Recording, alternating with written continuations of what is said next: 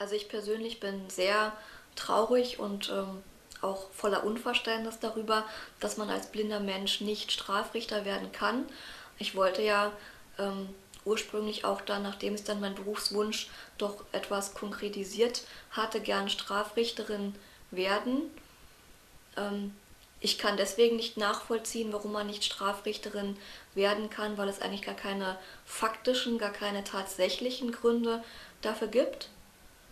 Der Grund, warum man nicht Strafrichterin werden darf als blinder Mensch, ist, dass in dem Gesetz, was regelt, wie so eine strafgerichtliche Gerichtsverhandlung abläuft, drinsteht, das Gericht schöpft sein Urteil aus dem Inbegriff der Hauptverhandlung. Und dieses Wort Inbegriff, das ist ja ein sehr kompliziertes deutsches Wort, dieses Wort Inbegriff, das bedeutet, ähm, der Richter findet sein Urteil, findet seine Strafe aus dem, was er hört, was er sieht, was er riecht, was er schmeckt, also was er mit allen Sinnen wahrnimmt. Und weil eben das höchste deutsche Gericht gesagt hat, der Richter findet sein Urteil durch alle Sinne, die er hat, ähm, daraus folgt dann eben, dass ein blinder Richter, dem ja ein Sinn fehlt, eben gerade das sozusagen nicht kann. Und das empfinde ich als sehr, sehr ungerecht. Ja, das finde ich, das empfinde ich deswegen als sehr ungerecht,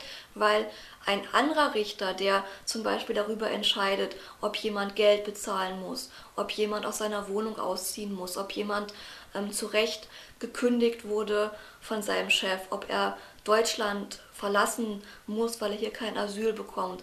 All diese anderen Richter, ähm, die, die ähm, ja, all diese, also all diese anderen Richter, die müssten sich ja auch ein Bild machen vor den Menschen, die vor ihnen sitzen. Und diese ganzen Richter, die dürfen alle blind sein, ähm, nicht weil sie nicht weil sie ihre Tätigkeit anders ausüben, also nicht weil sie nicht weil sie sich nicht ein Bild machen müssen, sondern einfach nur weil in deren Gesetz, in deren Paragraphen eben so eine komische Formulierung nicht enthalten ist. Also es geht wirklich gar nicht darum, was muss ein Richter tun, sondern es liegt wirklich nur an dieser Formulierung, die in diesem Gesetz drinsteht. Und wenn man diese Formulierung da rausstreichen würde aus diesem Gesetz, dann dürfte ein blinder Mensch auch Strafrichter werden, sozusagen. Ja, es liegt wirklich nur an dieser Formulierung und gar nicht daran, wie man arbeitet, wie man seine Arbeit erledigt, sozusagen. Ja, das ist halt sehr ungerecht.